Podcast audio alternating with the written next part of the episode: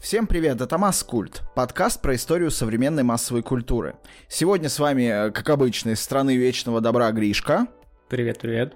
И почти коренной москвич и точно коренной житель планеты Земля Андрей, это я. Всем привет. Слушай, Гриш, я посмотрел недавно кадры, э, полученные с марсохода.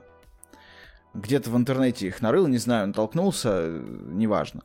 И меня поразила такая вот интересная история. Э, здоровенная железяка за кучу-кучу миллионов долларов была отправлена нами буквально на Марс, и с Марса передала нам картинку гораздо лучшую, чем могла снимать моя Motorola E398 каких-то всего лишь 15 лет назад. И у меня возник вопрос, блин, не кажется ли тебе это странным? Ну, в смысле, я попытался это осознать, и кажется, люди лет 50 назад думали, что с Марса к нам придет какая-то страшная угроза, которая нас всех уничтожит, а теперь мы туда камеры засылаем, которые фотоньки делают. С одной стороны абсурдно, с другой стороны прикольно. Ну, это все не значит, что э, когда мы посадим туда что-то, что должно будет прилететь обратно, обратно не прилетит что-нибудь еще. Какая-нибудь другая камера получше. Да, другая камера получше, какая-нибудь такая бионическая с. Во-вторых, мне кажется, что, скажем, та же посадка на комету была более впечатляющей, чем э, посадка на Марс. Я, честно говоря, не очень понимаю, чем этот марсоход принципиально отличается от остальных. Вроде как у него есть дрон, да, в комплекте. Слушай, я вообще не особо изучал, но я тут с тобой, наверное, соглашусь, потому что комета кажется таким э, спортивным болидом на хайвее, а марсоход, ну, Марс при этом заправка. И типа на заправку гораздо проще сесть, чем на летящий с какой-то там определенной высокой скоростью болид. И тут, ну, интересно чисто технически задача посадить что-то на комету. Да, да. Я, кстати, до сих пор не понимаю, как они это сделали, потому что с Марсом я более-менее понимаю, как они посадили. Я даже более-менее понимаю, как они собираются сажать туда корабль с людьми, который очень тяжелый.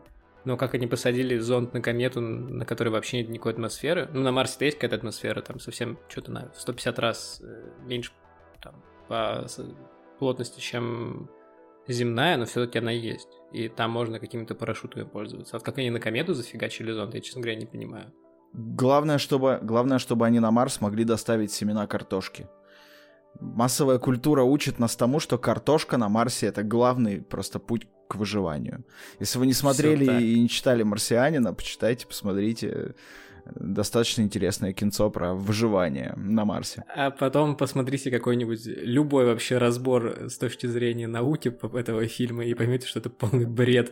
Когда там чувак э, компенсирует скотчем разницу в давлении в тысячу раз. Ну да, такое, конечно сплошь и рядом встречается. Слушай, ну я, я думаю, я думаю, что гораздо быстрее нас там действительно встретят какие-нибудь э, условно зеленые или красные человечки и надают по щам этим же, этими же мешками с семенами из-под картошки.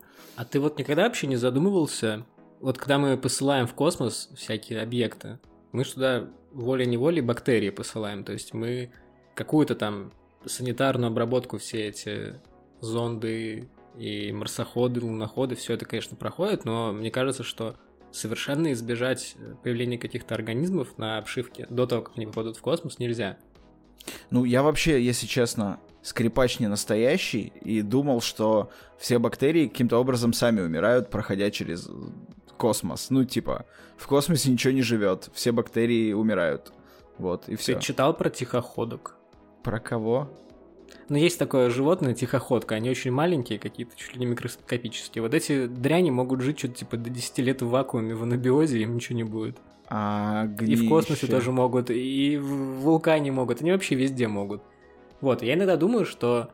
А что если мы таким образом, когда мы посылаем какие-то марсоходы, мы туда посылаем еще и какие-то бактерии, которые там через много-много миллионов лет разовьются там, до какого-то до каких-то марсианских там динозавров, и потом люди будут охать и ахать, говорить, как же так мы раньше-то не замечали, что там динозавры, а теперь вот они ходят. Мне кажется, если это и произойдет, то вряд ли мы и наши внуки, и даже наши правнуки об этом узнают.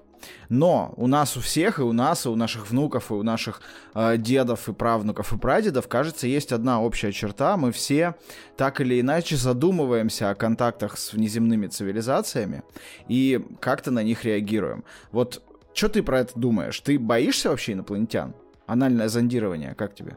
Вот э, два разных вопроса сейчас э, произошло. Эм, я опущу ответ на вопрос про анальное зондирование, а вот про инопланетян ну, скажем так, это будет интересным. И если, допустим, на нас нападут инопланетяне, которые решат, что нужно истребить все человечество, а Землю, там, как там было в трансформерах наших любимых, выкачать ядро или что они там собирались сделать.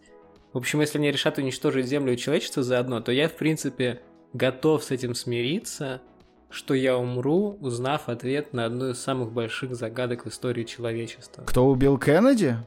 Да. Понял. Отличный ответ. Марсиане. Отличный ответ. Слушай, ну, блин, на самом деле, с одной стороны, да, когда настолько какая-то большая и неотвратимая штука к тебе будет двигаться, я думаю, ты обретешь какую-то какую долю фатализма. Ну, это как если вот завтра скажут, что к нам летит огромная комета, и мы ничего с этим сделать не можем точно, у нас там осталось 20 часов, какими там ядерными зарядами ее не бомби, каких Брюсов Уиллисов на нее не посылай, ничего не срастется. Ну, кажется, бояться в этот момент уже бессмысленно. Ну, я имею в виду осмысленный какой-то страх. Понятно, что животный страх, э, там, инстинкт самосохранения, это, наверное, больше инстинкт, чем страх. Он в любом случае будет, но вот осмысленно и реально, какой, ну, чего бояться, а это точно произойдет, типа, в этой ситуации. И поэтому я с тобой согласен отчасти. Но с другой стороны, очень же может быть, что инопланетяне все-таки разумные, добрые и вечные, раз смогли преодолеть такое количество э, световых лет, которые им придется преодолеть, чтобы с нами познакомиться. Может, они наоборот хотят с нами подружиться, и не такие они упыри, как э, Кортес и прочие, кто приплывал в новые земли и устраивал там лютый геноцид. Ну, видишь, мы, когда вот такими оперируем терминами, мы почему-то предполагаем, что они вообще будут жить, допустим, в тех же измерениях, что и мы, или что мы а, будем вообще способны их там, увидеть и понять, или что у них вообще есть понятие дружбы или не дружбы. То есть мы все равно, когда говорим о гипотетических инопланетянах, мы приписываем какие-то свойства, которые присущи нам. При том, что даже при там, развитии математики и философии достаточно серьезном, которое вот произошло за предыдущие там 5000 лет, мы, мне кажется, никогда, ну, то есть рассматривались, наверное, какие-то альтернативные математики, альтернативные философии, но все равно мы же не можем их понять, потому что мы... Вот есть отличный вопрос. Представь себе, что ты общаешься с инопланетянином, да, угу. по телефону. Угу. Ты не знаешь, как он выглядит, ты не знаешь, в скольких измерениях он живет, ты вообще ничего про него не знаешь, кроме того, что у вас с ним есть контакт, вы говорите на одном языке. Как ты объяснишь ему, что такое право и что такое лево? Мы на разных языках говорим. Нет, вы говорите на одном языке. Ну и Но при этом ты... Ну, как ты объяснишь ему? Ну, в смысле, вот право, вот лево. Ну, правая рука, левая рука. Нет, ну тебе нужно ему объяснить. Ну, ты не знаешь, как он выглядит. Ты не знаешь, есть ли у него руки. Ты не видишь его. Ты не знаешь, опять-таки, да, может быть, он точка, может быть, он прямая, может быть, он десятимерная какая-нибудь срань. Не, ну слушай, это да, ну это, короче, это уже усложнение. Типа, безусловно, оно имеет место быть, но мы укатимся вообще в какую-то бесконечную историю про рассуждение, потому что, в конце концов, инопланетянином, ну, точнее, не так, внеземным разумом может быть океан или там а, какая-то метафизическая история, да. Но да, давай по попробуем а, разобраться хотя бы в зеленых, серых и прочих э, человечках и рептилоидах. Вообще вот это же инопланетяне, это вообще великий феномен, по-моему, в массовой культуре. Потому что имея что-то, у чего нет, ну, вообще никакой доказательной базы и никаких оснований, да, ну то есть никто не видел инопланетян, никто, ну, скажем так, нам неизвестны факты подтвержденные того, что их кто-то видел, того, что кто-то с ними встречался, того, что они вообще существуют, нет уверенных доказательств. Ну вот в обществе так считается, скажем так, есть много разных теорий. Я скажу тебе два слова. Кыштымский карлик. Ничего, ничего не докажете. ну, смотри, допустим, да, вот, ну, как бы считается официально, что их не существует.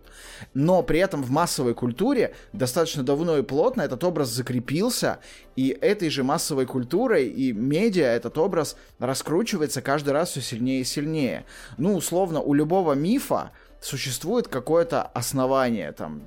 Мы не взяли русалок из головы. Это штука, о которой говорили много, там, десятков, почти, наверное, даже сотен лет наши предки. Может, они ее придумали, конечно, но это все-таки штука, у которой есть бэкграунд. А инопланетяне — это история, которая появилась вот буквально в конце 19 века в массовой культуре. И настолько широко а, сейчас и, в принципе, последние там 100 лет развивается, что кажется, это феномен, который мы сами породили, сами его развиваем и сами его пугаемся. А ты вот боишься инопланетян?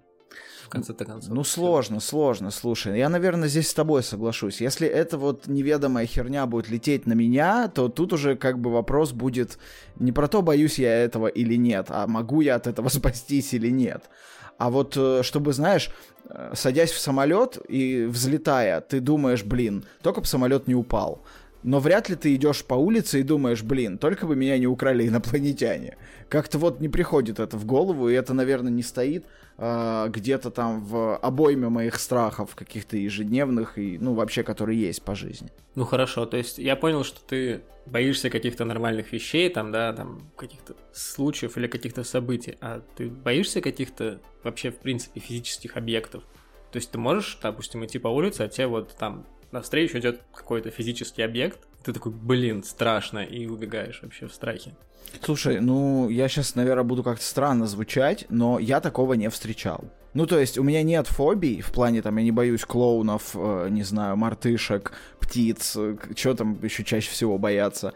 Черных пикапов я тоже не боюсь, и черных вертолетов тоже. А, но при этом, ну, типа, если на меня будет идти а, а, обгашенный наркоман с ножом, ну, непонятно. Все зависит от того, какой ширины будет улица. Мы все-таки в 90-х выросли. Как бы это достаточно банальная была история. Ну, идет себе и идет. Может, он колбаску резал. Может, да. Кстати, я и сам своего рода обгашенный наркоман. А вот ты вообще задумывался, что происходит, когда ты напуган? Что происходит с твоим телом? Как, как у тебя это вот ощущается? Вот это всегда самый сложный вопрос для меня. Меня врачи так всегда подлавливают. Типа, где у вас болит? Я не знаю, у меня просто болит. Я не могу описать свои эмоции. Знаешь, как многие люди говорят, у меня комок подкатывал к горлу, где-то в середине живота образовался вакуум. Ну, как нам в книгах подают, там, чувство страха. Я не понимаю этого, я этого как бы не чувствую. Я чувствую какое-то общее стихийное состояние. Может, я просто не умею слушать свой организм, мне нужно медитировать и э, познавать себя, но как-то вот так. Не, ну вообще страх это базовая эмоция, то есть это ее особо не нужно разгадывать, в том плане, что это одна из там семи или восьми базовых эмоций, которые испытывает каждое живое существо на Земле. Ну это же, наверное, какие-то гормоны, правильно? Это же какая-то химия по-любому внутри нас. Там много чего. Там происходит механика, происходит химия. То есть механика происходит в том плане, что у тебя учащается пульс, сжимается очко. Да, сжимается. Именно так, да. Или наоборот. У тебя могут стать волосы дыбом, например, известный штамп, правильно? Ага, да. У тебя э, происходит повышение давления, и кровоток твой, он начинает приливать к мышцам и начинает отливать от других внутренних органов. Угу. То есть тот же синдром ватных ног. Вот у меня лично страх это всегда ватные ноги. Потому что я там, допустим, я очень боюсь высоты, если я смотрю вниз откуда-то, то у меня сразу ноги становятся ватные. Это потому что тело решает, что сейчас нужно дать максимально крови мышцам, насытить их кислородом, а все остальное как бы по боку. И поэтому можно и сознание потерять от страха, потому что у тебя как бы кровь отливает от, допустим, того же мозга. И еще в купе с этим, да, у тебя происходит выработка гормонов, в том числе адреналина, не раш, обычного адреналина. Шутка за 100. А, кортизол, гормон стресса, если ничего не путаю. И такая штука, которая называется кортикотропин релизинг гормон. Во, выговорил. Скажи мне, с, с какого раза ты это выговорил? С первого. Окей, окей, ты крут. Это, в общем-то, штука, которая отвечает вроде как за наш страх. То есть, опять-таки, в гормонах никто ничего достоверно не знает. Мы до сих пор не разгадали полную карту гормонов, но более-менее как-то научились каким-то событиям и каким-то эмоциям сопоставлять выброс каких-то конкретных гормонов. И вот этот самый КРГ, э, с ним проводился ряд опытов на мышах, очень интересный. Люди вообще пытались выяснить природу страха, угу. откуда он берется, можно ли от него, допустим, избавиться. И они пошли со стороны, так сказать, вот химии. То есть они брали мышей, вводили им КРГ. Э, то есть вводили им просто гормон страха, они такие просто боялись вообще всего. А у других мышей они редактировали гены немножко и убирали ген, который отвечает за производство этого КРГ. И получалось, что эти мыши вообще ничего не боялись. А потом они начали их скрещивать, и там уже в десятом поколении просто какие-то абсолютно безумные, какие-то очень отважные и беспощадные мыши, которые вообще ничего не боятся. Но на самом-то деле, конечно, не боятся, просто у них не происходит никаких химических реакций. Даже люди есть такие. То есть есть люди, у которых этот вот гормон не вырабатывается, и они вообще ничего не боятся. Например, если я ничего не путаю, был фильм про какого-то такого дядьку. А, «Счастливое число Слевина» смотрел? Mm, ну, что-то да. Там был чувак, который утверждал, что он ничего не боится, не знаю, правда это или нет, но, в принципе, такая, как бы, не знаю, как назвать, патология, особенность человеческого тела такая бывает у некоторых людей. Слушай, ну, как бы гормоны это понятно. Химия это абсолютно понятная история.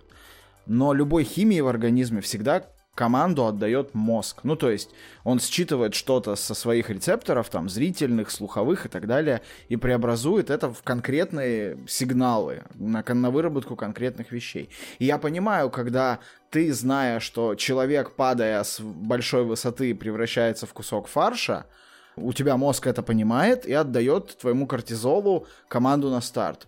Но инопланетян никто из нас не видел. Никто ни, никогда ни с кем ничего плохого документально подтвержденного, так, чтобы этому можно было на официальном уровне верить, не произошло. Почему мозг так это интерпретирует?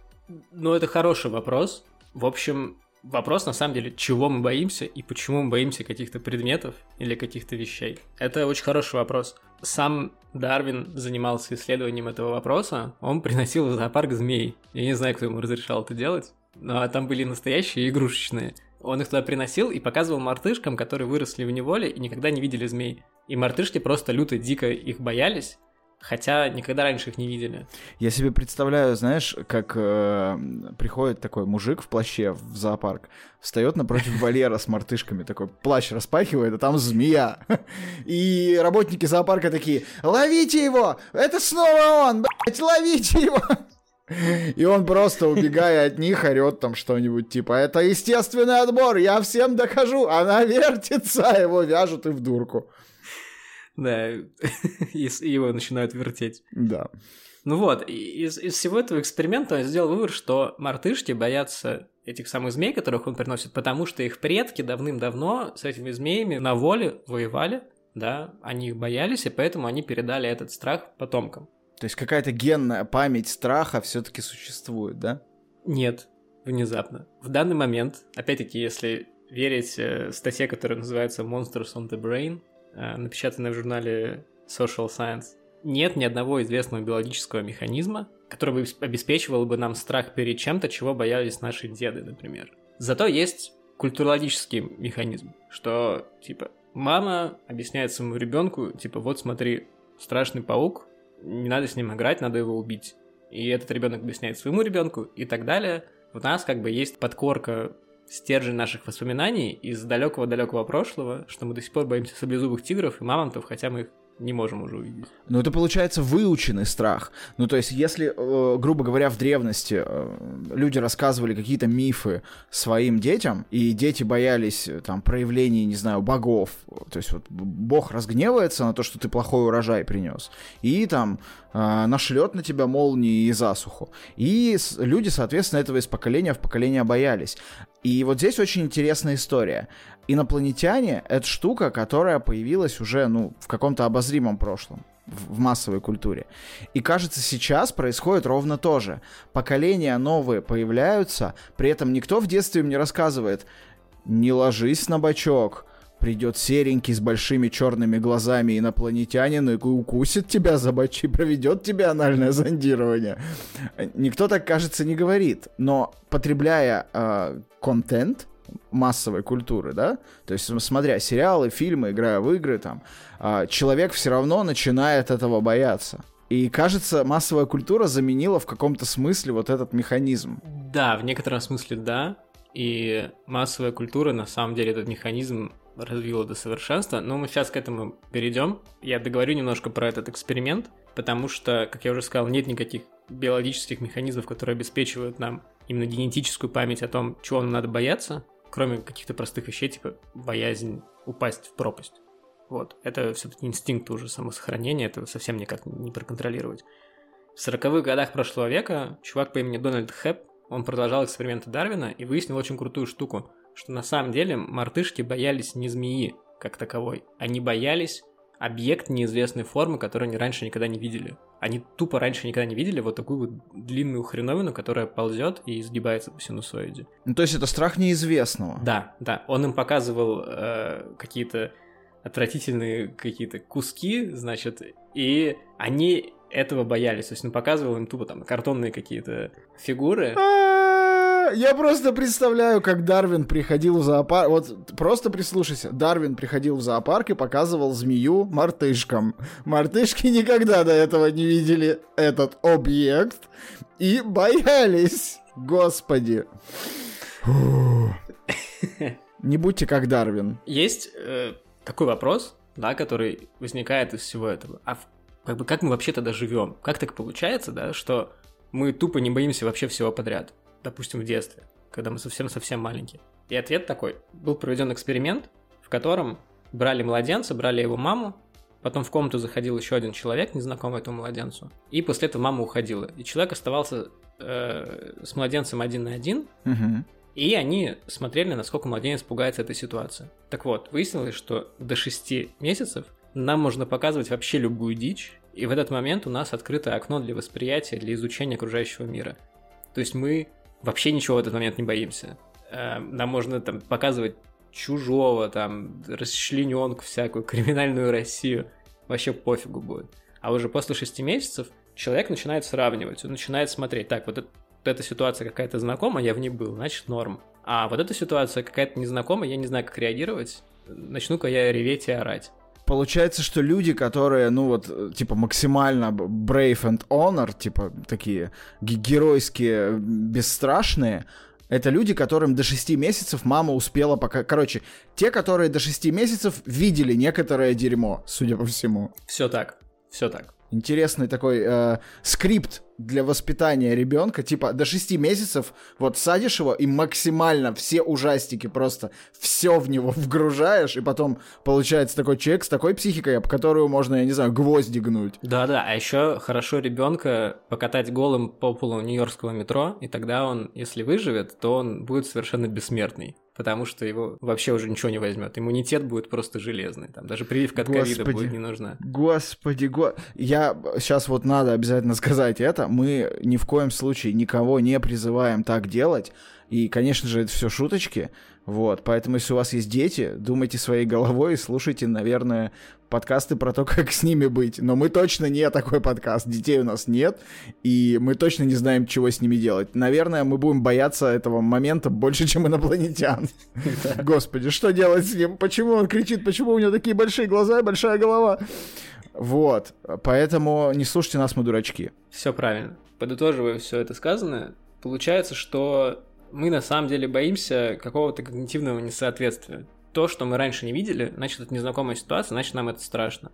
Там были люди, которые немножко пошли дальше. Был такой дядька Ноэл Кэрролл, который там, в начале 20 века провел некоторые исследования и выяснил, что а, монстры наиболее успешные к тому моменту, вот которых мы как бы боимся. В смысле, мо- монстры, монстры наиболее успешные, это как? Это очень, очень богатый Вервольф. да, Или да, да. и- Имеющий свой небольшой особняк и Порш Каен вампир. Да, такие магнаты. Да, я, я респект- респектабельный монстр, у меня все хорошо. На- наиболее страшные. В общем, он обнаружил, что они как бы не только незнакомой формы, они еще и отвратительные.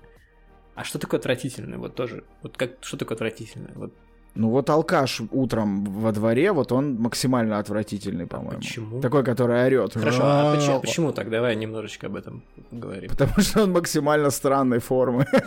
Нет, ну, если честно, а, если говорить о людях, то, наверное, для меня страшнее всего люди, поведение которых я не понимаю. Ну, то есть я нахожусь где-то рядом с человеком, и я не могу спрогнозировать, как он себя поведет. При этом он себя ведет явно, ну, или угрожающе, или слишком слишком по-разному. То есть я не могу понять, он то ли добрый, то ли злой, то ли э, как бы грубый, то ли мягкий. Я не могу прогнозировать и не контролирую эту ситуацию. И вот это меня, наверное, пугает. Меня пугает отсутствие контроля. Кстати, вот я сейчас задумался, ведь действительно мы ездим в такси, на машинах, там, в автобусах, на пароходах плаваем, в конце концов. И нет такого э, опасения, какое у меня лично возникает во время взлета самолета. Просто потому, что я никак не контролирую процесс взлета. Ну, то есть на машине ты вроде бы все контролируешь. А в самолете ты вот, если что-то пойдет не так, ты можешь только сидеть. Все. Хорошо, а вот если взять монстров, вот что, по-твоему, делает монстр отвратительным? Ну, допустим, вот он какой-то непонятной формы, ты его боишься. Угу. Как сделать его еще более мерзким? Ну, чтобы из него текло что-нибудь. Вот. Там. Вот. Это правильный ответ. Короче, этот дядька, Кэрол, он выяснил, что людям неприятно, когда биологические жидкости находятся снаружи. То есть, простейший пример, представь себе чужого, у которого вот вся башка не в этой слизи. Но он не такой, да, он не такой какой-то мерзкий. Он, он становится чуть ну, более да. сухим, что ли. в общем, так и есть. Ну, он, он становится крутым, он же круто он, выглядит. Он брутально становится, а так он еще и просто отвратительный. И тут тоже есть психологический подтекст, потому что в некотором роде э, биологические жидкости разнообразные, они размывают состояние между мое и не мое. То есть, типа, вот у меня есть тело, да, а если из него начинает течь кровь, то вот эта кровь, она показывает некоторое размытие между тем, что как бы я, и тем, что не я. И людей это тоже пугает, и поэтому, допустим, людей пугают там всадники без головы всякие. Ну, поэтому, если ты хочешь сделать успешного монстра, значит, делай его непонятной формы, делай его полностью в слизи и делай его максимально, видимо, непредсказуемым. Да, но при этом максимально крипово смотрится не вот этот, ну вот уже сейчас, после всех этих ужастиков Б-категории, которые мы посмотрели в своей жизни, максимально крипово смотрится не очередная бесформенная склизкая хрень, а маленькая девочка стоя в синем платьице, стоящая и улыбающаяся посреди огромной заброшенной психбольницы ночью. Ну да-да. Вот это максимально страшно. Да, это очередной вагон в поезде когнитивных несоответствий, потому что на самом деле каждый раз, когда мы с чем-то встречаемся, представь себе, ты идешь по двору соседнему, не своему, и тебя там ограбили. Или, например, тебя в детстве укусила собака. Теперь у тебя есть некоторый такой маячок в памяти, э, это называется соматический маркер. Когда ты в следующий раз решишь пройти через этот двор, ты там пройдешь быстрее, или ты, наоборот, вообще его обойдешь. Ты будешь знать, и ты будешь готов к некоторым роду ситуациям. То же самое с собакой. Если тебя в детстве покусала собака, то ты, наверное, до сих пор их боишься, если ты там не провел серьезную работу над собой. И каждый раз, когда мы смотрим какое-то кино, да, там про вторжение инопланетян, про вторжение зомби, там про что-нибудь еще, про войну, например, просто обычно, у тебя в памяти создается такой соматический маркер, который позволяет твоим как бы нейронным побыстрее бежать в нужном направлении к направлению принятия правильного решения. И выходит, что массовая культура, вот вся эта, она делает нас готовыми. То есть мы сейчас, как люди, гораздо более готовы к, там, к тому, что половина людей станет зомби, чем это было там 50 лет назад. Потому что мы, типа, знаем, что делать. Потому что нам все уже показали. И эта ситуация, это странно бы не звучало, не будет для нас настолько незнакомой, как это было бы там 50 или даже, тем более там 100 или 200 лет назад. То есть это такая проработка триггеров наоборот. То есть ты прорабатываешь их до того, как они у тебя появятся вообще. Да, да, да, да. И поэтому массовая культура вынуждена придумывать все новые и новые какие-то вещи, которых мы должны пугаться. Потому что как бы одной и той же вещью два раза сложно испугать. Ну, в некотором смысле. То есть понятно, что там есть какие-то приемы для того, чтобы ты пугался, там музыка, саспенс, там вот эти скримеры, вот это все. Но в общем и целом тебе нужно регулярно выдумывать какую-нибудь новую страшную хренотень. А еще тебе нужно обосновывать, откуда эта хренотень берется. Правильно? Ну, а как, какой самый простой способ как бы сказать, откуда взялась какая-то хренотень. Ну, можно сказать, что она вывелась в лаборатории на Земле. Можно сказать, что она э, проснулась в какой-то пещере, из которой она много-много лет там не вылезала. Но это все как бы, типа, достаточно скучно и уныло. И нужно много объяснять. А вот место, где вообще ничего не нужно объяснять, сказать, ну, оно прилетело из космоса. С меня взятки гладкие, я вот это придумал, оно из космоса, как бы все нормально. И поэтому, мне кажется, инопланетяне, они стали так популярны, потому что люди хотели пугаться, и нужно было регулярно поставлять что-то новое, мерзкое, склизкое, страшное, и оно обязательно прилетало из космоса.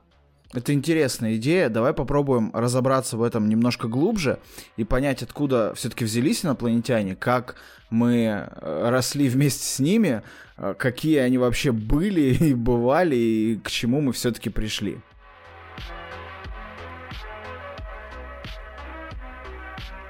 Инопланетяне в массовой культуре, вот феномен пришельцев в массовой культуре, зародился довольно давно. Первые упоминания, о которых мне, по крайней мере, известно и удалось там что-то прочитать, это упоминания э, примерно конца 19 века.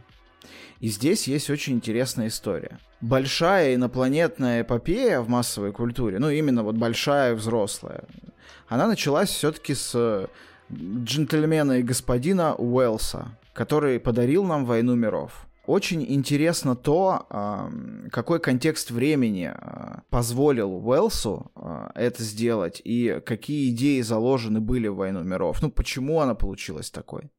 Дело в том, что Англия в конце 19 века переживала а, эмоции, близкие к развалу вот этой вот викторианской стабильности, которая была у них весь 19 век. И э, так называемые э, образчики литературы вторжения, которые тогда были популярны, они вот появлялись как грибы после дождя. То есть Англия боялась того, что в их размеренную викторианскую жизнь кто-то вторгнется своими нечищенными, подкованными, возможно, усатыми в касках с, с пиками, сапогами, как потом и произошло в Первую мировую войну, и начнет, значит, что-то рушить. Это касалось как консерватизма в целом, ну то есть либеральные идеи воспринимались достаточно неблагоприятно, так и прямого вторжения со стороны там, Европы, к примеру. Но так как э, писатель всегда хочет это облечь в какие-то понятные и близкие ему формы, а Уэллс все-таки фантаст, э, он сделал из этого вот историю про вторжение каких-то иноземцев, которые э, давно и посеяли зерна своего вторжения на территорию нашей родной планеты. И сейчас эти зерна дают свои всходы. Тут можно много параллелей, я думаю, провести. Если говорить в целом про идею вторжения инопланетян и вообще почему мозг фантастов зацепился за инопланетян, то тут стоит вспомнить, что 19 век был такой большой вехой в переходе массового сознания от э, там, подавляющего религиозного к научно-техническому все-таки э, огромное количество каких-то открытий, которые до сих пор дают нам возможность пользоваться теми благами цивилизации, какие у нас есть, сделаны были как раз в то время, или были сделаны первые наработки по ним. Поэтому люди, которые еще там сто лет назад боялись больше гнева Перуна или там Ерила или еще каких-нибудь богов, они начали бояться, начали объяснять себе явления, которые раньше объясняли вот этой неведомой силой божеской, начали объяснять это э, силами внеземными. Космос, он ну, исторически считался местом обитания каких-то э, неведомых историй, будь то боги или инопланетяне, это по большому счету не важно. И когда вот этот переход в массовом сознании произошел, как мне кажется, э, литература и вообще произведения искусства стали больше говорить не про присутствие в мире чего-то божеского или дьявольского влияющего на сюжеты, о присутствии или появлении в мире чего-то внеземного или необъяснимого. И мы получили просто когорту а, впоследствии литературы, кино, игр про инопланетян, привидений, ну и прочее непознанное, да. Если говорить о том, а, когда впервые более-менее массово люди начали говорить про инопланетян и вторжение их, то тут, наверное, хочется сказать про 1938 год, и огромный, наверное, самый большой обман во всей этой истории — великую и ужасную радиопостановку по «Войне миров» Уэллса, которую в США сделал другой э, Уэллс, его однофамилец. А, мы все, я думаю, знаем про этот феномен, но если кратко, в 1938 году было объявлено, что будет радиопостановка по э, вторжению инопланетян, то есть войне миров э, Герберта Уэллса, и организована она была таким образом. Обычный эфир радио не прерывался, то есть шел какой-то концерт классической музыки, и вдруг в середине этого эфира врывались корреспонденты и начинали сообщать о том, что есть какие-то вспышки на Марсе, потом, значит, сообщают о том, что какие-то метеориты начинают падать, и через некоторое время уже включаются в эфир очевидцы, которые рассказывают о том, что вот они видят инопланетян, всем нужно срочно эвакуироваться, и, соответственно, началось вторжение. Для людей, которые подключились к этой радиопередаче позже, чем э, диктор рассказал о том, что скоро будет э, радиопостановка, все звучало так, как будто это происходит на самом деле. Ну, то есть обычный, вот там условно пятница, э, ты слушаешь свой обычный концерт классической музыки, сидя в домике у камина, значит, э, и тут вдруг э, голоса известных тебе репортеров начинают говорить тебе про там, какие-то сначала вроде банальные вещи, ну вспышки и вспышки, ну и бог с ним чуть попозже там, ну, метеорит упал. Ну, конечно, волнительно как-то, но все равно не такая уж э, незаурядная история, даже для того времени. А потом начинается вторжение. И мы все знаем из там каких-то, я не знаю, статей, видосов на ютубе, что эта постановка, она вызвала волну паники, люди массово обращались в какие-то клиники, звонили в полицию, там, пожарным и так далее. А, но это неправда. А, на самом деле дело было так. В то время радио, как средство массовой информации, только завоевывало э, свой пьедестал, который позже ему достанется. И газетчики, которые тогда были на коне, очень сильно этого боялись. Поэтому, когда эта ситуация случилась, а, здесь мы раскопали немножко цифр, всего примерно 100 человек слушало эту радиопостановку, и если кто-то там и обратился в больницу, то это, ну, единицы людей. Ни о какой массовой панике, истерии, психозе никто даже речи не вел. Газеты поняли, что это хорошая пиар-история для них э, и возможность, так сказать, утопить конкурента. Сказать, что вот, значит, мы-то газеты хорошие, а вот радио, они вызывают массовую истерию, и вот смотрите, что они наделали. И раздули из этого большую историю про большую истерию, которая до сих пор кочует из э, Ютуба в Ютуб, из канала в канал, потому что все пользуются источниками, пусть несколькими для факт-чекинга, но они обычно берут какие-то э, штуки в СМИ. А СМИ на тот момент единственные — это газеты. А газеты все писали ровно про это. Я не знал эту историю. Вот да, это большой такой обман. Может быть, я, конечно, тоже прочитал какую-то хрень. Напишите в комментариях, если вы со мной не согласны, и ваш прадедушка видел эту истерию своими глазами. А если нас слушает кто-то, кто жил в 1938 году, Мое почтение. И вопрос зачем? Этому человеку. Да, напишите нам, пожалуйста, куда-нибудь, мы хотим с вами поговорить. Ну, ты вот сказал, что Уэллс как бы был чуть ли не первым, кто показал инопланетян. Я тут немножко готов с тобой поспорить. Вообще, я согласен с тем, что Уэллс первый показал инопланетян как что-то бесформенное, не похожее на человека. Но до этого люди очень много фантазировали об этом. Началось все неизвестно с кого. Вроде как одним из первых был э, Кеплер, тот самый, который открыл законы вращения в небесных тел друг от друг друга. Что там по эллипсоиде и всякие соотношения между радиусами и скоростями. Говорит по-математически. Да-да-да. Извините, пожалуйста, больше не буду. Вот. И он, в принципе, сам не верил, что там на Луне, он как раз Луной занимался, что на Луне могут быть какие-то существа живые, но он попробовал предположить, какими бы они были, если бы Луна была обитаемая. То есть он знал, что на Луне нет атмосферы, он знал, какая там примерно температура, все-таки это середина 17 века. И вот тогда он что-то уже написал. И, наверное, из такого интересного, спустя сто лет Вольтер пишет историю о том, как на Землю прилетают люди с микромеди, или людей зовут микромеди, существ этих. Э, все бы ничего, но они ростом 40 километров, и по пути они залетают на Сатурн, где берут местного жителя тоже к себе в компанию. Он ростом всего 2 километра. Вот, и вся вот эта компания, значит, несколько существ ростом 40 километров, ну, людей, и несколько вот существ ростом 2 километра прилетают на Землю, но они прилетают с благими намерениями, и, скорее всего, тут есть какая-то аллюзия на ангелов, наверное. Еще спустя сто лет выходит история о том, что на Сатурне живут души умерших людей. То есть все это вращается вокруг а, как бы таких религиозных подтекстов, как мне кажется. Ну, вот здесь, я думаю, как раз вот этот переход и происходил от э, мифологизации космоса через религию к мифологизации космоса через пришельцев. Да, вот между историей про Сатурн и между Уэлсом три года всего. То есть это угу. действительно очень близкий и уже как бы закан... То есть, мне кажется, очень четкий переход между тем, когда закончилось религиозный подтекст и когда началось просто мясо с ксенофобным подтекстом, видимо, каким-то. Так или иначе, про вот мясо, ксенофобию и современную истерию. Уэллс и постановка 38 года это какие-то первые такие пробные шары. Были, конечно, еще там было немое кино в начале века, в том числе был такой замечательный немой фильм, назывался он «Аэлита», и это не боевой ангел, о котором вы подумали.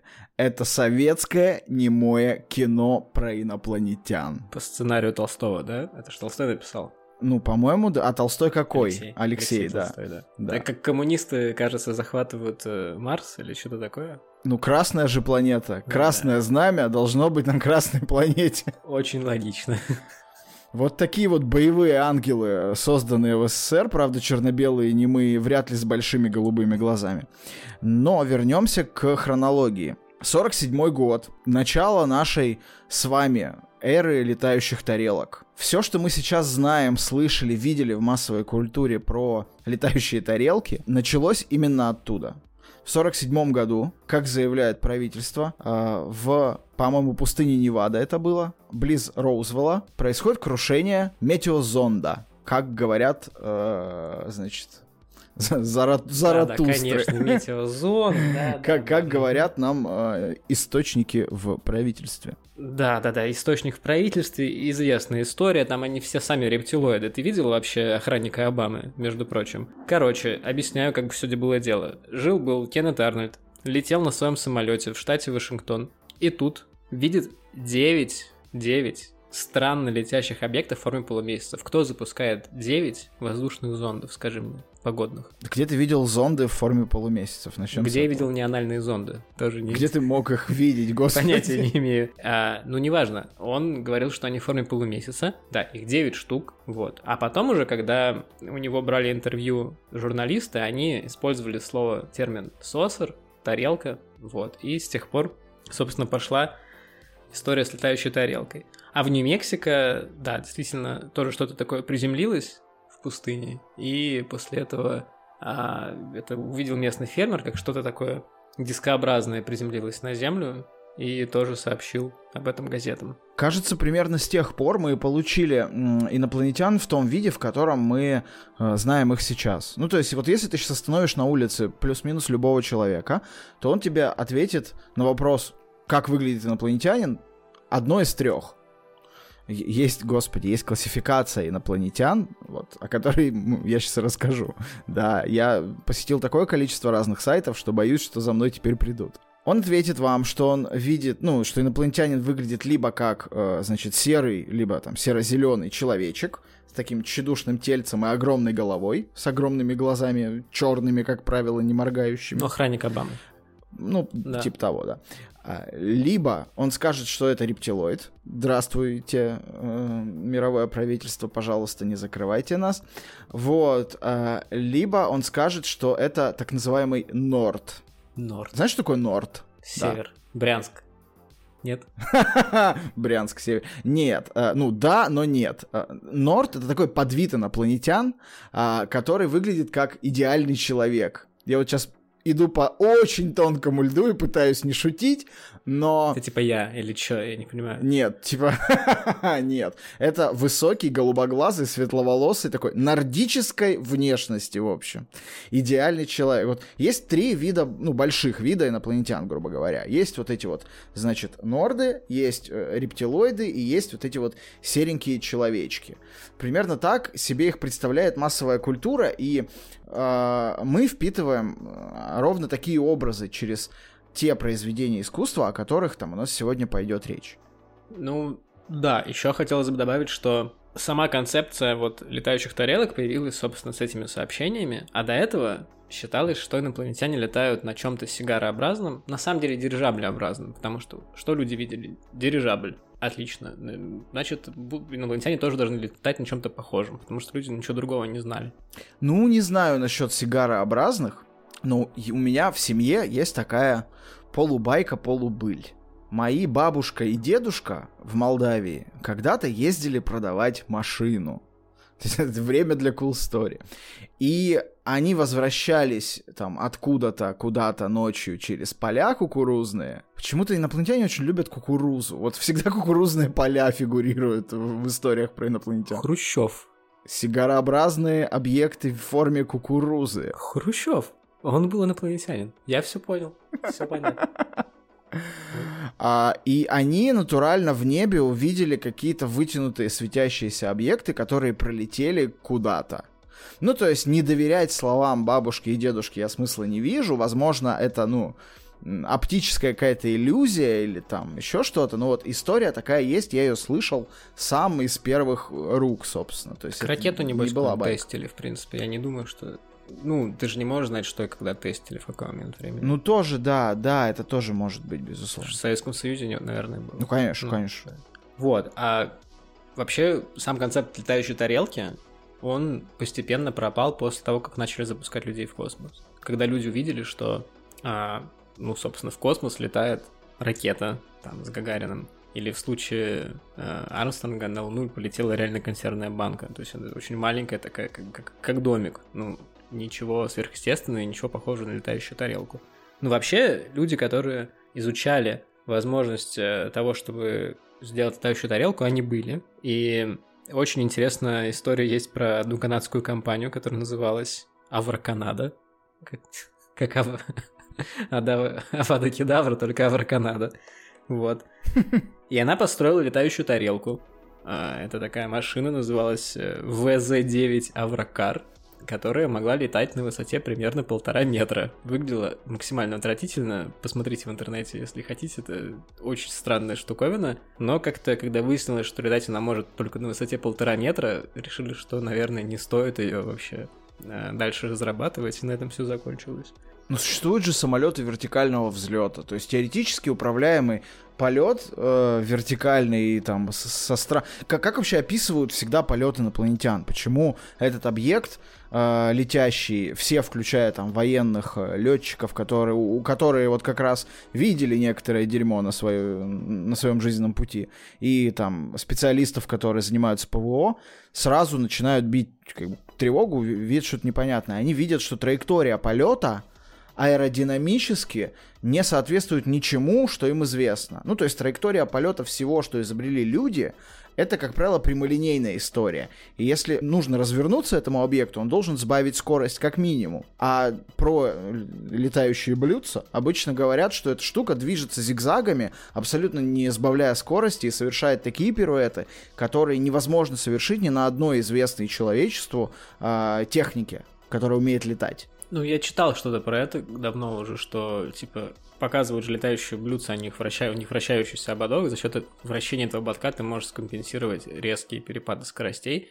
Ну да, я согласен. Опять-таки, возвращаясь к нашей изначальной теме про страх чего-то непонятного, вот для летчиков это вполне себе непонятная вещь, потому что, ну, скажем так, если я увижу, что что-то летает зигзагами, я такой, ну, типа, ну, наверное, что-то построили, что летает зигзагами. А летчики, которые знают вообще, что реально, что нереально, чего можно добиться, чего нельзя добиться, они, конечно, наверное, в шоке от этих историй. Ну вот это все времена Уэлса и там начала века. Там понятно, это абсолютно необъяснимо. Люди не настолько сильно там образованы и, в принципе, не настолько сильно изучен космос. Но сейчас уже, а вот то, то, в чем мы живем сейчас, то медиапространство и та культура, которая сейчас есть вокруг нас и на которой мы росли, она не вполне себе похожа на то, что придумывал Уэллс. И основы этой культуры были заложены как раз в наши любимые 80-е. Боевики и, э, значит, приключенческие фильмы категории «Б» — то, на чем мы выросли. Эм, да, да, вообще с 80-ми там, даже скорее чуть пораньше, наверное, где-то в середине, наверное, века ближе, там была такая история, что у людей после войны им было очень грустно. То есть там все как-то плохо и страшно еще, потому что, опять-таки, есть Советский Союз, который пытается там что-то делать, э, какая-то холодная война. Как-то очень уверенно и страшно, и люди пытались найти какой-то эскейп от всего этого, от всего мира, и они собирались на так называемые утренники. Это лучший перевод, который я смог найти слово «матине». Наверное, я правильно его произнес, может быть, неправильно. В общем, суть в том, что это некоторое комбинированное мероприятие, в котором ты приходишь в кинотеатр, и тебе показывают мультик, тебе показывают пару серий какого-нибудь сериала, и тебе показывают фильм категории «Б», такой реально низкобюджетный.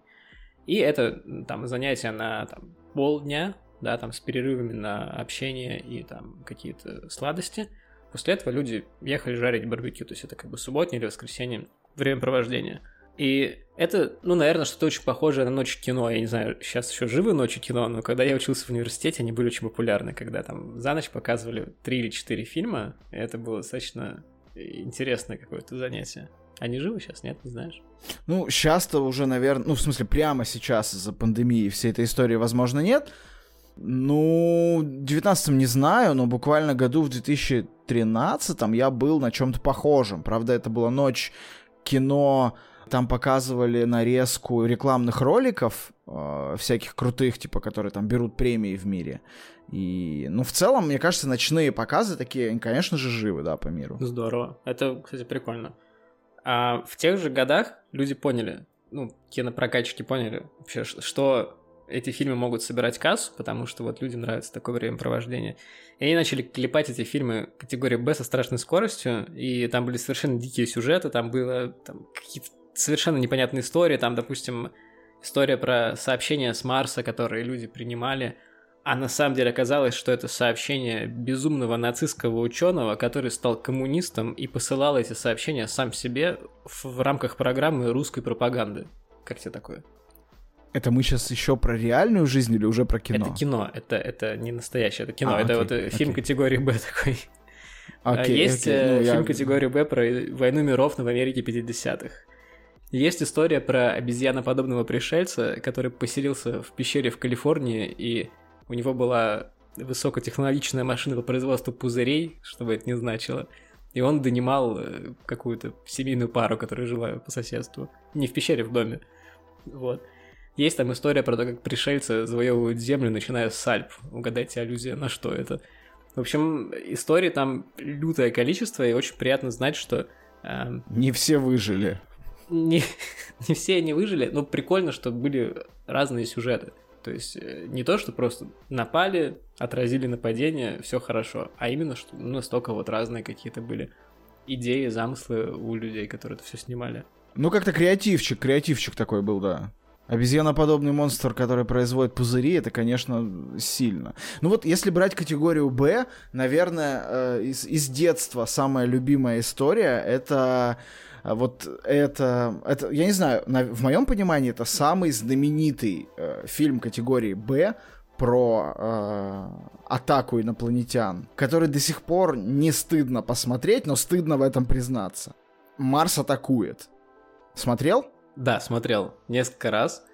А вообще, самое интересное про этот фильм, мне кажется, что он снят не по книжке, как это бывает иногда, там, не по какому-нибудь преданию, не по комиксу даже, и даже не по газетным вырезкам. Он снят по коллекционным карточкам. То есть в 62 году, опять-таки на волне популярности космических полетов, инопланетян и страха инопланетян, компания Топс, которая вообще принципе, всю жизнь и до сих пор успешно занимается выпуском бейсбольных карточек, карточек про американский футбол. В общем, все вот это вот немножко такой пласт, про который мы как-то ничего не знаем на самом деле. Вот, они в 62 году выпускают э, коллекционную серию карточек по названию «Марс атакует», которые очень жесткие, они прям жестокие, то есть там есть какие-то очень неприятные кадры, там как марсианин испепеляет собаку, а там сзади мальчик, видимо, ее хозяин стоит и плачет. Тут какие-то такие совершенно дикие истории.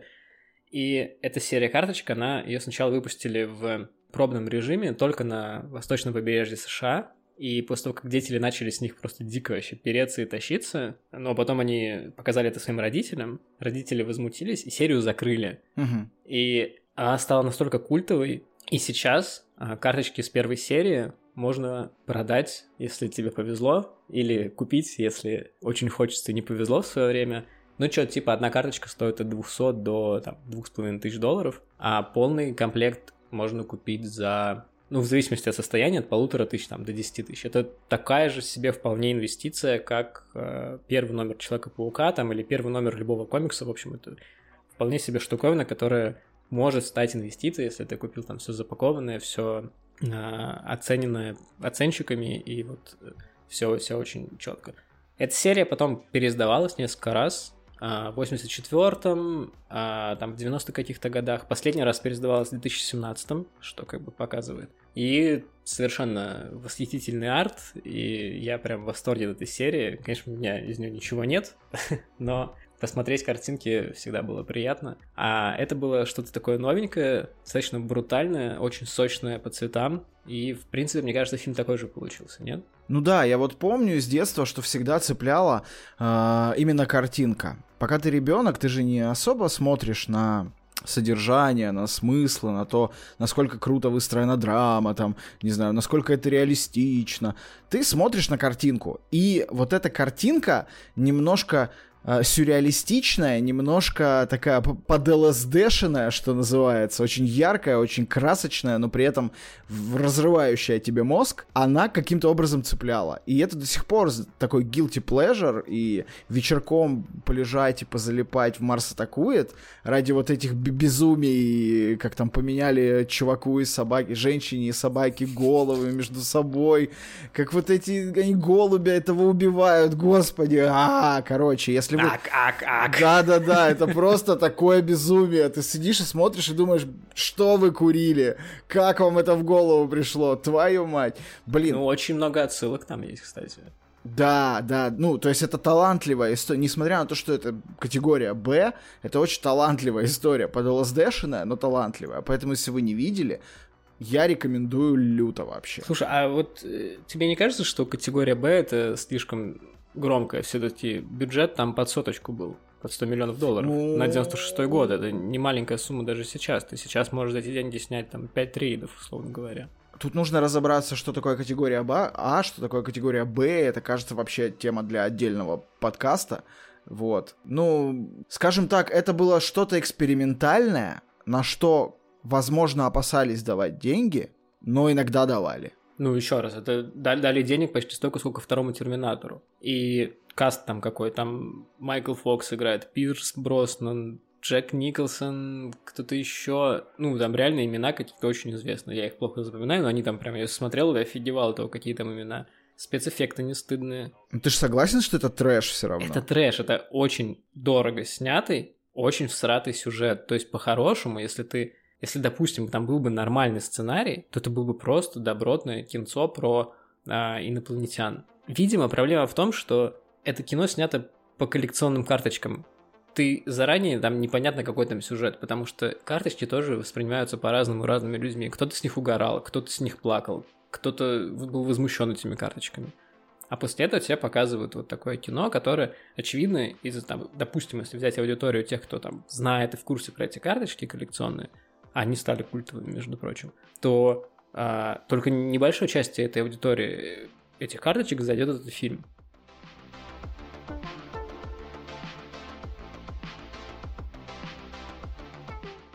Марс атакует, это, конечно, великое кино.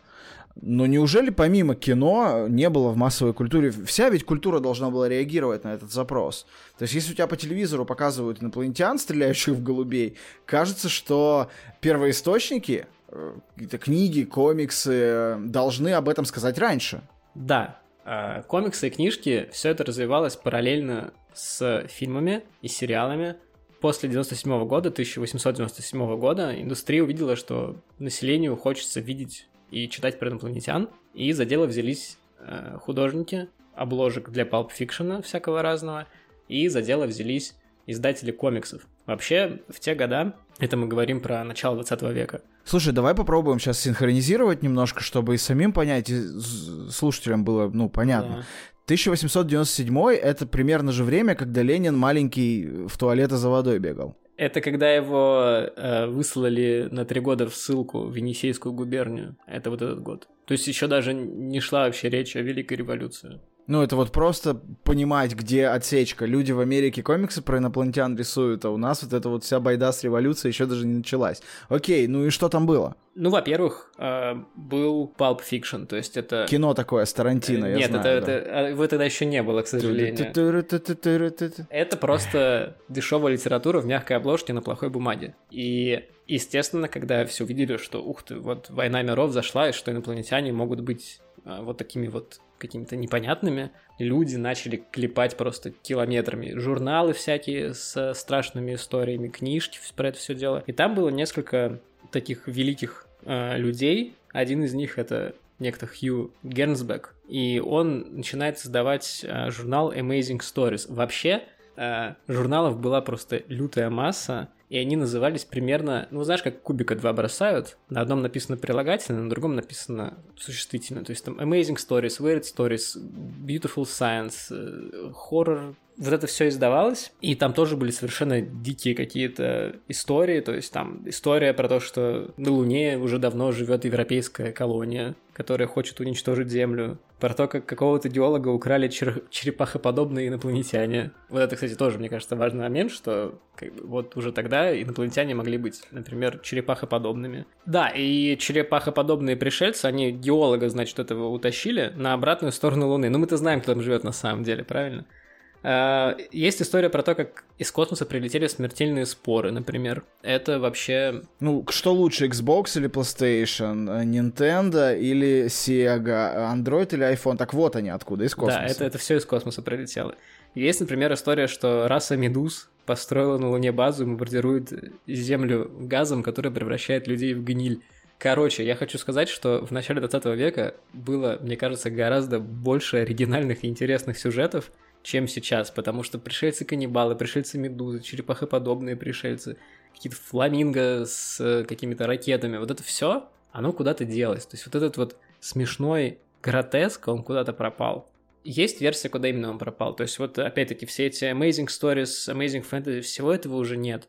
Большую роль в этом сыграла Вторая мировая война. Во-первых, потому что во Вторую мировую войну люди как бы начали бояться Гитлера и Японию, а не каких-то инопланетных э, пришельцев, и чтобы поднимать им дух, печатались какие-то военные подвиги, условно говоря, или там тот же Капитан Америка, но уже как бы не пришельцы. Интерес к пришельцам через там, 20 лет снова возникнет. Во-вторых, в Вторую мировую войну тупо не было бумаги, и первым под нож пошло вот это вот какое-то низкосортное чтиво, очень дешевое, и очень много изданий разорилось, которые потом снова открылись.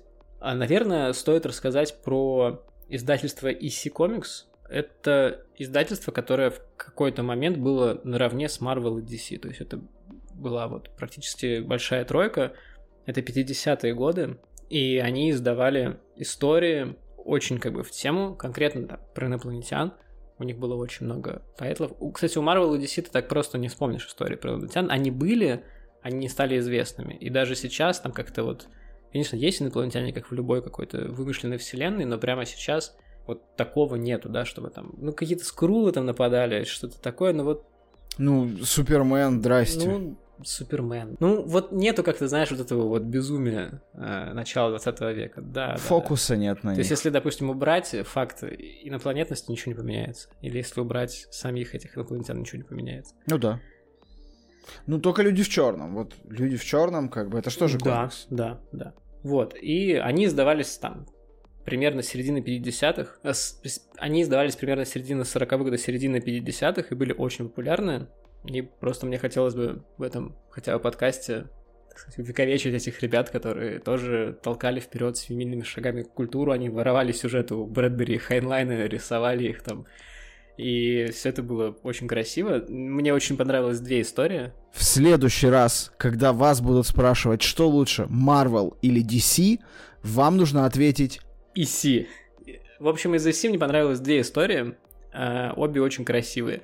Первое это то, что корабль с, с пришельцами летит на планету тюрьму. У них в их расе остался последний преступник, и у них такие планы на этого последнего негодяя вообще в истории их расы – Значит, поменять ему память и отправить на планету тюрьму. Ой, я даже знаю, как он назывался, слушай, этот комикс. Смотри, планета тюрьма, Prison Planet, PPC он назывался, наверное. PPC, возможно, да. Прос- Но... Простите меня за эту шутку. В самом конце выясняется, что эта планета — это Земля. А знаешь, кто был тем преступником? Гитлер? Да. Ничего не поменялось с тех пор. Привет всем любителям Твиттера. Да. Да. Ну и еще один просто шикарный сюжет. Значит, к Земле летят инопланетяне, которые решили, что нужно срочно предупредить Земля на том, что ядерное оружие это очень плохо. Это 53 год, то есть уже как бы понятно, что ядерное оружие это очень плохо.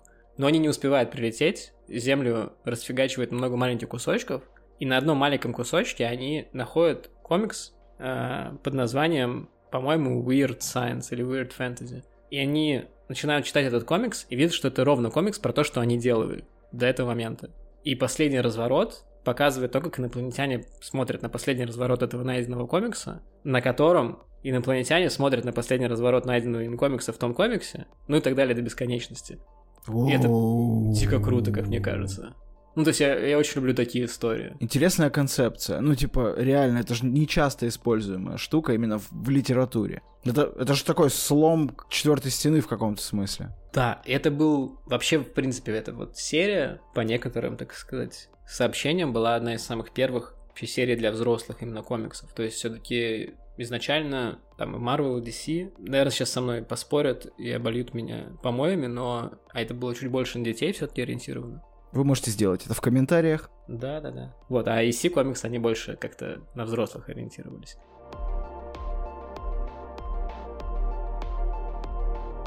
Давай вернемся к 80-м. Времени, когда в э, культурном и не очень культурном бульоне родилась вся наша массовая культура, которая существует сейчас, и родились в том числе мы, э, там, 80-х, 90-х, ну так или иначе. 80-е, кажется, времена гротеска немножко отошли, вот эти все комиксы, о которых ты говоришь, тоже уже перестали иметь место быть, но появились замечательные, безумно талантливые Ридли Скотт, Стивен Спилберг и другие ребята, которые снимали э, фильмы про инопланетян и их вторжение.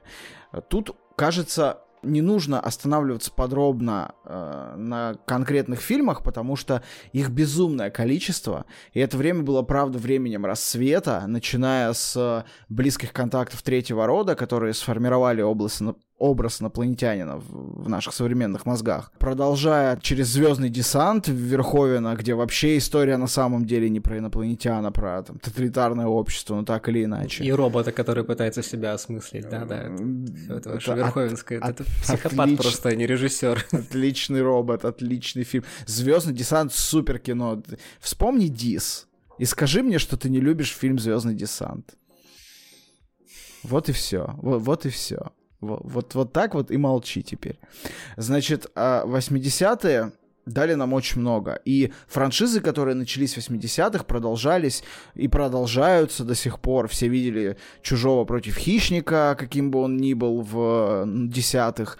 Все э, смотрят сейчас э, то, что происходит. И очень интересно, как тема инопланетян мутирует со временем. Если, э, там, ну, мы не берем сейчас гротескные времена, да, если в 80-е и 90-е это были либо захватчики из космоса, либо беженцы из того же космоса, как в «Людях в черном», но все равно представляющие угрозу так или иначе, то уже, допустим, в девятом районе это скорее такие же существа, как мы, которые попали в сложную ситуацию. И здесь темы гуманизма по отношению к другим видам во Вселенной поднимаются уже прям, ну, вовсю. Здесь никто уже не стремится уничтожать тараканов с других планет или э, Серлину в, облазе, в образе э, фотомодели. А здесь стремятся как-то, с одной стороны, помочь, с другой стороны, хорошие силы, с другой стороны, уничтожить какие-то злые силы уже со стороны Земли. Ну, то есть тема усложнилась, тема явно стала стало сложнее ввиду того, что начали подниматься какие-то более комплексные вопросы. Кажется, общество перестали интересовать полярные истории борьбы плохих инопланетян с хорошими людьми и начали интересовать истории про борьбу людей внутри самих себя, про то, что такое хорошо, что такое плохо и где должен быть гуманизм. Поэтому современные а, вещи про инопланетян, они скорее говорят нам не про большое инопланетное вторжение, а про то, как с этим вторжением быть, как нам с ним жить. В том числе история про экранизацию романа, ну, частичную экранизацию романа Герберта Уэллса в 2005 году в главной роли с Томом Крузом. «Война миров». Я ее специально посмотрел к этому выпуску, пересмотрел, и вот что я хочу про нее сказать. Если вы никогда ее не смотрели, не смотрите. это, правда, не очень хорошее кино с точки зрения того, как оно построено, ну, это сейчас мое личное мнение, но это очень хорошо показывает контекст времени кино «Война миров» не про вторжение инопланетян на Землю на самом деле. Кино «Война миров» про взаимоотношения отцов и детей, про то, как люди, общество ведет себя в кризисной ситуации. В некотором смысле это кино ближе к там, современной эпидемии или ужастиков тех же времен, типа ну, даже не ужастиков, фильмов катастроф тех же времен, типа «Послезавтра» или 2021, да, по-моему, а, 2012 было кино про потоп. Вот это все фильмы про общество и про то, как это общество реагирует на какие-то большие кризисные ситуации. Еще был фильм «День, когда Земля остановилась», ремейк фильма 50-го какого-то там года с таким же названием, там, по-моему, то же самое. Я вообще, когда на этот фильм шел в кинотеатр, я думал, что это фильм реально про то, что Земля просто перестает вращаться вокруг своей оси, происходит глобальное... И все падают в космос. Ну да, да, и все, и все, и все падает. А оказалось, что это какой-то фильм про унылое какое-то самопознание человечеством себя и такой, да. Зато там был Киану Ривз. Там был Киану Ривз? Ну, да, там был помню. Киану Ривз. Ну, если там не было Киану Ривза, закидайте меня помидорами в комментариях, пожалуйста. А сейчас краткая техническая пауза, чтобы сказать спасибо всем, без кого этот подкаст не вышел бы никогда. Спасибо большое Артему за монтаж и за то, что у вас до сих пор не идет кровь из ушей. А если идет, то вы ее вытираете полотенчиком. Спасибо Ване и Кристине из подкаста «Один дома», а также Максу и Паше из подкаста «Не занесли» за примеры и вдохновение. И спасибо лучшему в мире сообществу Яма с хуями за поддержку и первые рецензии, которые, я надеюсь, вы нам еще скинете.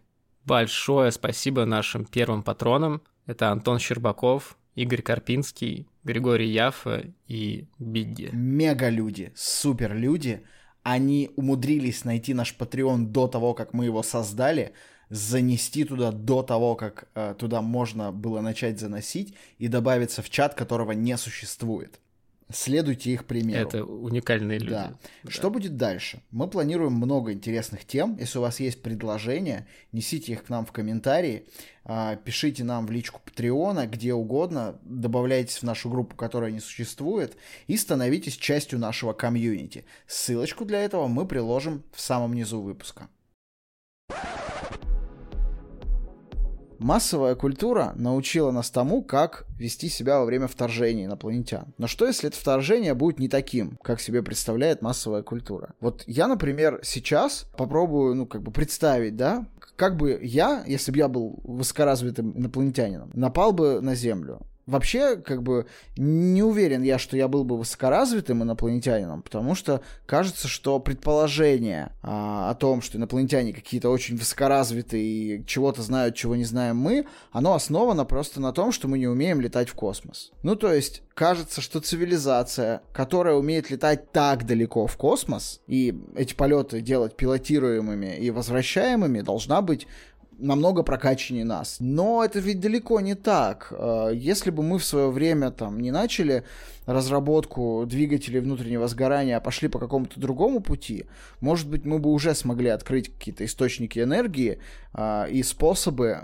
такие полеты совершать. При этом общество наше не сильно-то поменялось. Ну, то есть со времен, когда мы жгли дрова и охотились на ведьм до времен, когда мы летаем в космос и сидим в телеграммах, э, записывая свой подкаст, а, мы не сильно поменялись как общность.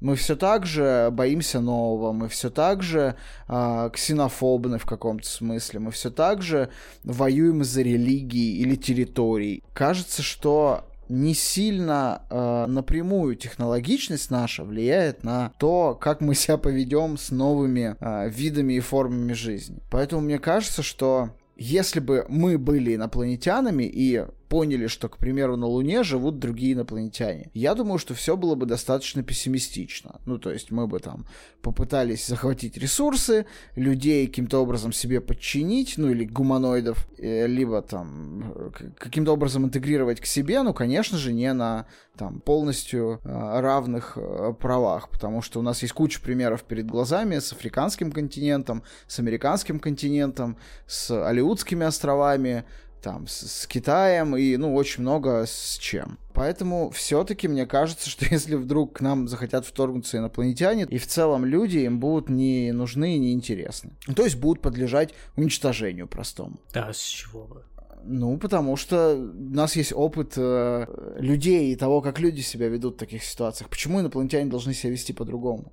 Ну, давай начнем с того, что вообще непонятно, знаешь, э, есть вот этот вот э, проект, кажется, OpenAI называется, который занимается искусственным интеллектом. И одна из открытых задач искусственного интеллекта — это понять, что кто-то уже создал искусственный интеллект, который вовсю работает и там порабощает человечество, условно говоря. То есть как ты вообще поймешь, что эти инопланетяне нас увидели? Во-первых, совершенно, как я уже говорил, не ясно, сколько, в скольких измерениях они живут. Вот в Интерстелларе люди стали пятимерными в какой-то момент, судя по истории там рассказанной не совсем ясно, как эти инопланетяне будут выглядеть, сможешь ли ты их вообще увидеть. И точно так же их зонды совершенно не ясно, как они будут выглядеть и где они могут приземлиться. Например, э, я смотрел в детстве передачу по РЕН-ТВ, и там были стержни видел передачу про стержни? Я примерно понимаю, о каких стержнях могла идти речь на РНТВ. Да-да, это дефекты на камеры Sony, но это были стержни, которые в каком-то конкретном ущелье, значит, летали с дикой скоростью вниз и утверждалось, что это корабли пришельцев. Я тоже помню эти передачи, они шли после 11 вечера по РНТВ, когда мы были маленькие. Там это были единственные передачи, где не замазывали соски, поэтому да, стержни там тоже были, я помню это. Это не, не те передачи по РНТВ.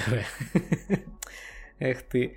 Ну, короче, мне кажется, что предполагать, что инопланетяне будут примерно э, той же формы и размера, что и мы, это очень такое смелое предположение. А если предполагать, что они похожи на нас, то, наверное, они сначала пришлют какую-нибудь железяку посмотреть. Мы же на Марс тоже не сразу послали человека, и на Луну тоже не сразу послали человека. Мы а, сначала послали железяку с фотоаппаратом. Вот, и я думаю, что гипотетические инопланетяне они тоже сначала пришлют железяку с фотоаппаратом. Вообще, конечно, довольно страшно или сложно осознать что в огромной вселенной, конца и края которому нет и, кажется, не предвидится, существует единственная маленькая-маленькая точечка, на которой живут какие-то осознавшие себя организмы и осознавшие то, что они находятся внутри этой вселенной. Кажется, из-за вот этого страха, в том числе э, когнитивного нарушения, невозможности такой вероятности,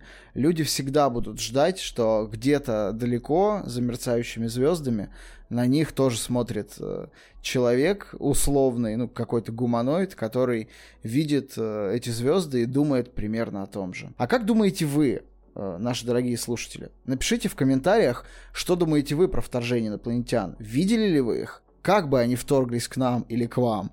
и вообще какие они могли бы быть. Я думаю, что автор самого крутого комментария что-нибудь даже, наверное, прикольное от нас получит, но мы как минимум э, спишемся и что-нибудь придумаем. Может, позовем тебя, чувак, в следующий выпуск или чувиха. Поговорим более предметно о каких-нибудь конкретных инопланетянах. Есть у нас... Шестиугольных инопланетян. Про, про каких? Шестиугольных шестиугольных. Мне такие на тригонометрии мерещились, да, я помню. Шестиугольник на Сатурне есть, кстати, правильный. Свидетельство иноземной жизни, между прочим. Да-да-да, давай. его нарисовал Каштымский карлик перед тем, как приземлиться в Розвилле. Я понял тебя. Да, потом пешком дошел до Каштыма. Поэтому и умер, собственно.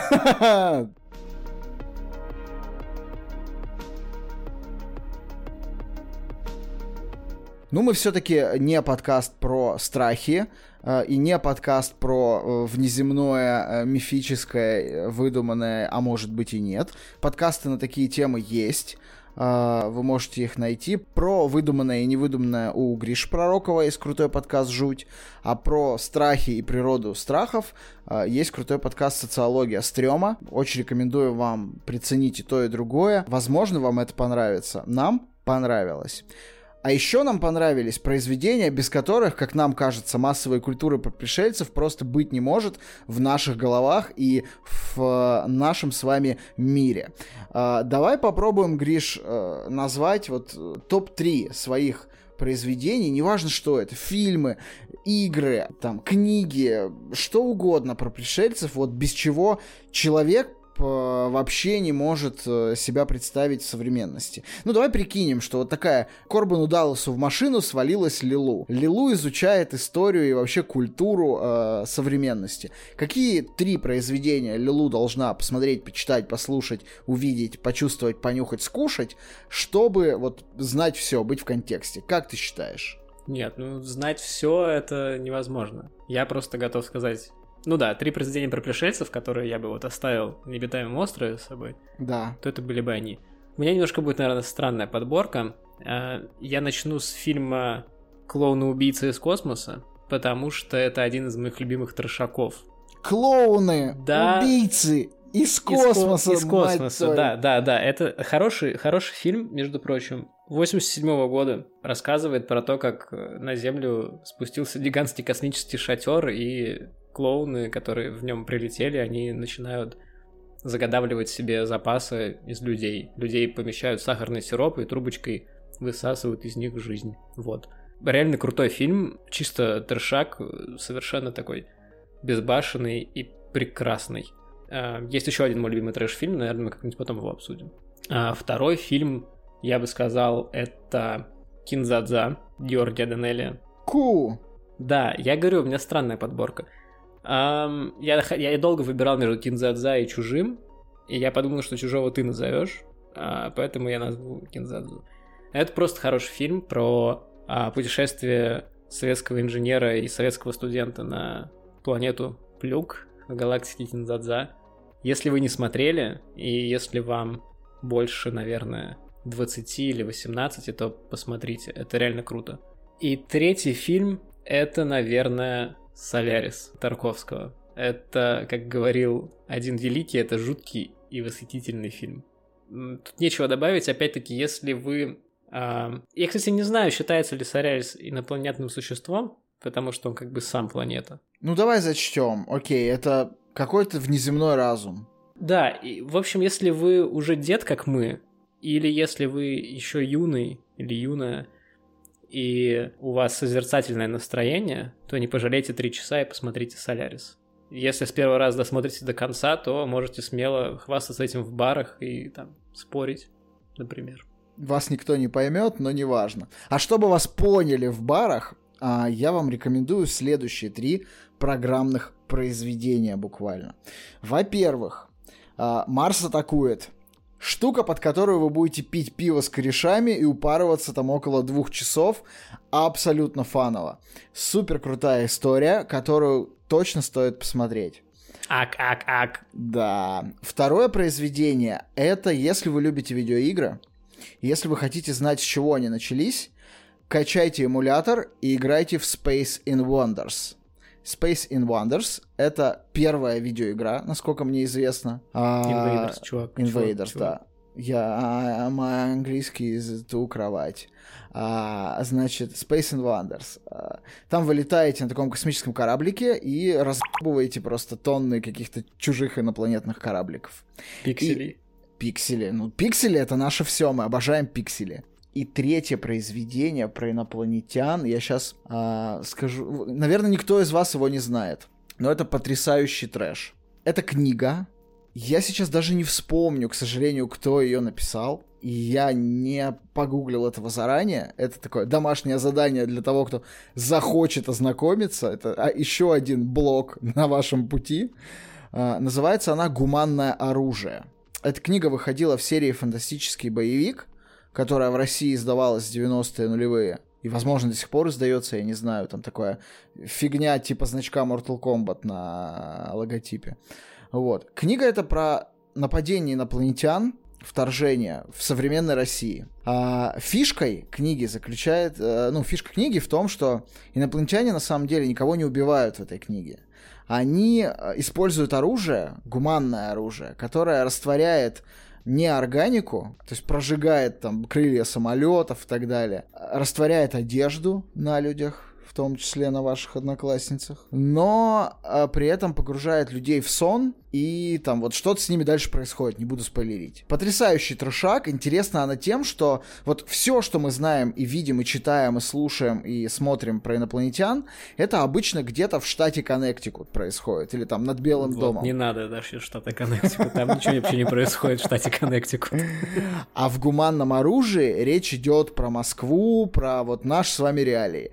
И вот ровно за это я ее люблю. Интересно иногда почитать, потому что все-таки в нашей реальности мало таких вещей делают. Мы не будем сейчас вспоминать фильм Бондарчука. А, Вы все знаете... э, Русю, я знаю Русю. э, Да, да, вы все знаете Руса. Поэтому гуманное оружие рекомендация от меня.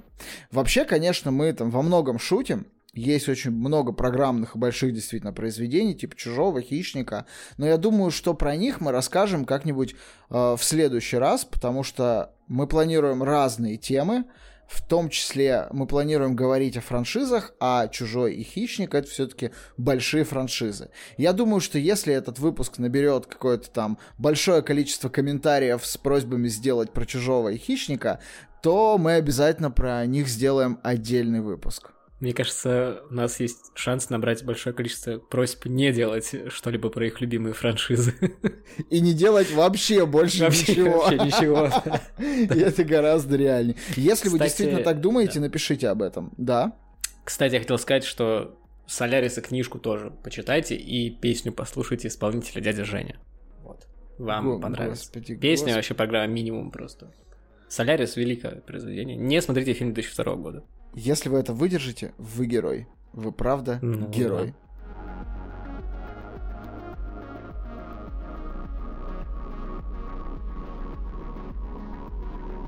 А на этом э, наши кураторы из э, Пентагона просят нас попрощаться с вами. И если вы думали, что мы забыли про секретные материалы, мы не забыли про секретные материалы, просто нам не разрешают про это пока говорить. С вами был э, Андрей. И Гриша. Всем пока, до следующего выпуска. Не забывайте ставить нам оценки. Пока. Существует две возможности. Либо мы одиноки во вселенной, либо нет. Обе одинаково ужасны. Артур Кларк. И истина всегда где-то рядом.